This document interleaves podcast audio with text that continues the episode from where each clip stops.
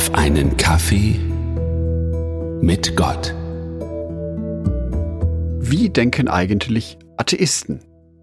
Können wir uns als Christen das überhaupt vorstellen?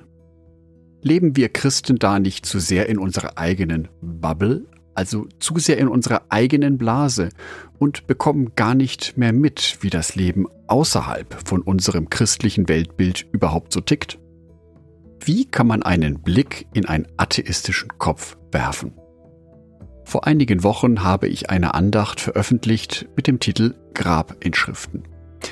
In dieser Andacht geht es darum, welche Begriffe häufig auf Grabsteinen zu finden sind.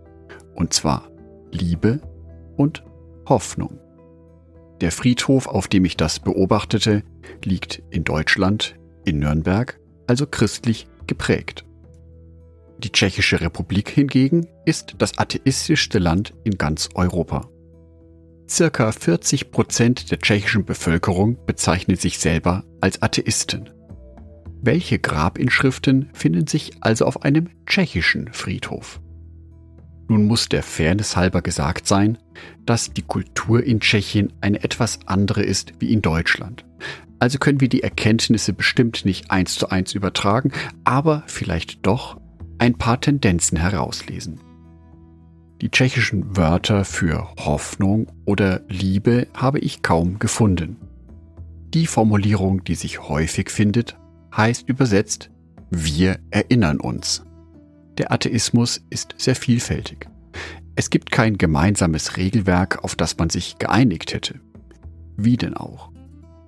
Dementsprechend vage sind die Vorstellungen vom Leben nach dem Tod da bleibt im Schmerz und in der Trauer vielleicht wirklich nur die Erinnerung an den geliebten Menschen. Wir Christen haben hingegen ein klares Ziel vor Augen. Wir wissen von der Bibel, wie es nach dem Tod weitergehen kann. Zugegeben, Beweise haben wir auch nicht, aber wir haben die Hoffnung darauf. Die Bibel gibt uns Bilder davon, Bilder, die uns Kraft geben können. Bilder, die uns Trost geben können. Zudem macht mich die Abwesenheit des Wortes Liebe stutzig. Wir Christen folgen Gott nach. Und unser Gott ist ein Gott der Liebe. Erster Brief des Johannes, Kapitel 4, Vers 16. Wir haben erkannt, wie sehr Gott uns liebt. Und wir glauben an seine Liebe. Gott ist Liebe. Und wer in der Liebe lebt, der lebt in Gott und Gott lebt in ihm. Für uns Christen sind diese Worte inzwischen selbstverständlich. Wir können den Vers vielleicht sogar schon auswendig sprechen. Stellen wir uns jetzt einmal vor, es würde diesen Vers in unserem Leben nicht geben. Wir würden nicht von Gott geliebt werden wenn es um menschliche Bedürfnisse geht wie Zugehörigkeit, Bestätigung, Geborgenheit, Schutz, Sicherheit, geliebt werden? Wenn wir uns jetzt vorstellen, bei allen diesen menschlichen Bedürfnissen wären wir auf andere Menschen angewiesen. Wir wären von anderen Menschen abhängig. Und Menschen können mich enttäuschen, egal ob als Christ oder Atheist. Während die meisten Atheisten Erfahrungen nur auf der weltlichen Ebene machen, können wir Christen Erfahrungen auf der himmlischen Ebene machen. Enttäuschungen, die wir Christen auf der weltlichen Ebene erleben, können durch das himmlische Eingreifen wieder gut gemacht werden. Wir glauben daran. Wir haben einen Gott, der uns liebt. Ohne das Bewusstsein, dass da ein Gott an meiner Seite ist, der mich liebt und der mich unterstützt, müsste ich mich durch mein Leben also alleine durchschlagen. Ich müsste Probleme alleine bewältigen und könnte mich höchstens auf die Hilfe von anderen Menschen verlassen. Diese Hilfe ist aber nicht immer zuverlässig da. Ganz im Gegensatz zu Gott. Sein Wort gilt.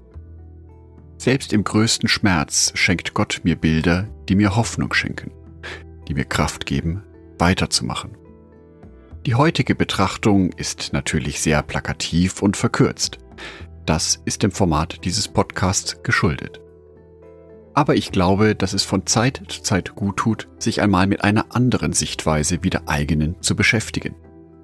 Um ins Gespräch mit Atheisten zu kommen, um auch ihnen von der Liebe Gottes zu erzählen. Ich wünsche dir für heute, dass dir die lebensbejahende und stärkende Botschaft Gottes in deinem Leben Kraft und Halt gibt. Dass du dir dessen bewusst sein kannst, dass dein Leben eine sehr hoffnungsvolle Perspektive hat dass es sich lohnt, Gott nachzufolgen.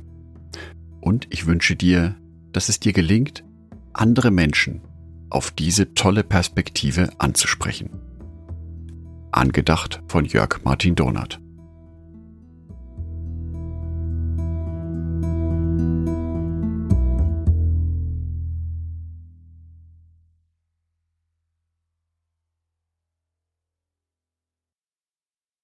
Ein herzliches Dankeschön an alle meine Patreons, die es mir ermöglichen, weiterhin den Podcast auf einen Kaffee mit Gott zu produzieren. Herzlichen Dank an Sonitschka und an Andreas Pfeiffer.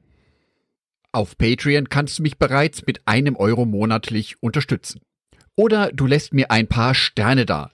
Das sagt dem Algorithmus nämlich, dass dies ein guter Podcast ist und wird so mehr Menschen angezeigt. Vielen Dank schon vorab.